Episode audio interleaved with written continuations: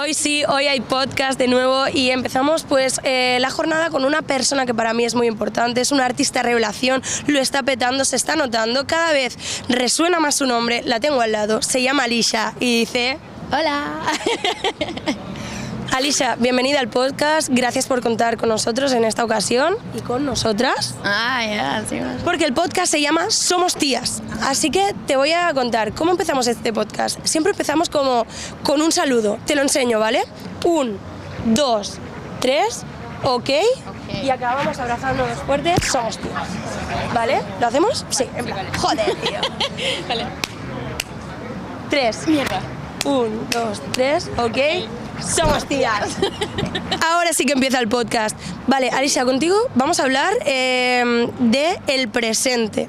Vamos a hacerte unas preguntas que son las preguntas base del podcast y empezamos con la siguiente. Lema de vida y frase lapidaria.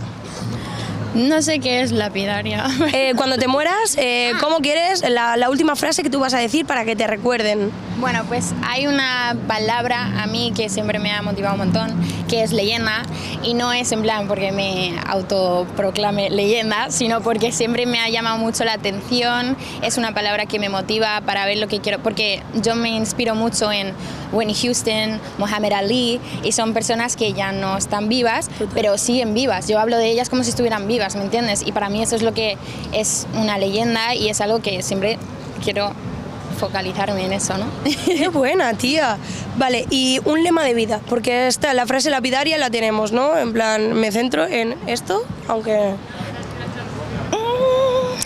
Pues no sé, siempre, bueno, como he dicho, Mohamed Ali me ha inspirado siempre mucho y él tiene una frase que es en inglés, pero bueno, básicamente está diciendo como que eh, trabaja hoy y mañana vive como un campeón, ¿sabes? Y así es como intento yo vivir la vida.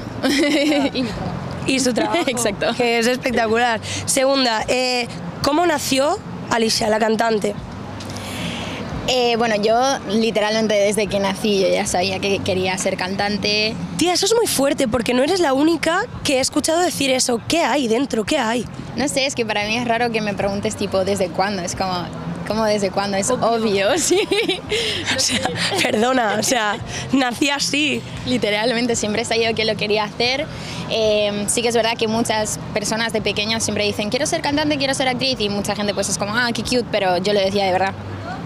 ¿Y tu madre te, creía? ¿Quién hubo detrás tuyo que te dijo, sí, es que es verdad, o sea, tú lo quieres ser y lo vas a ser porque te voy a ayudar?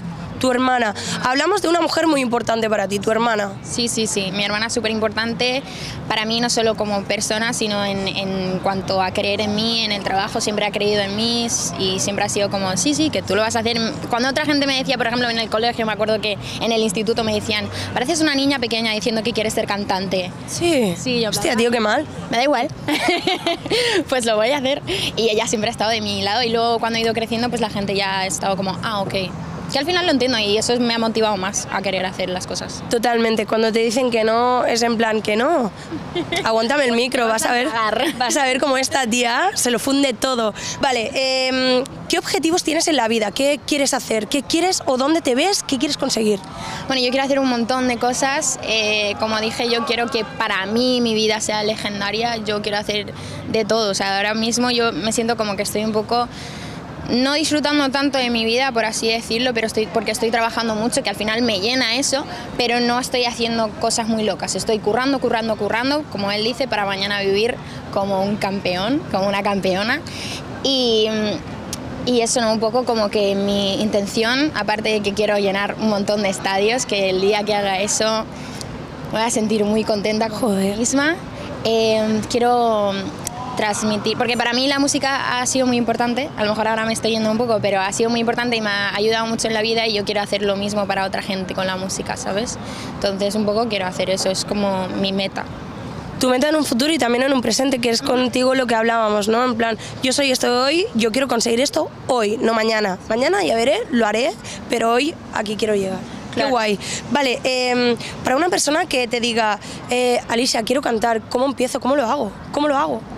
Pues a ver, es que a mí nadie me lo ha dicho tampoco. Vas a tener que. Cada uno tiene un camino diferente. Hay gente que sube una canción y ya está súper pegada y de puta madre. Luego hay gente, pues como yo, que es más poco a poco. Luego hay gente que es aún más poco a poco. O sea, es que no hay manera. Simplemente es creer en ti y ser constante con lo que haces.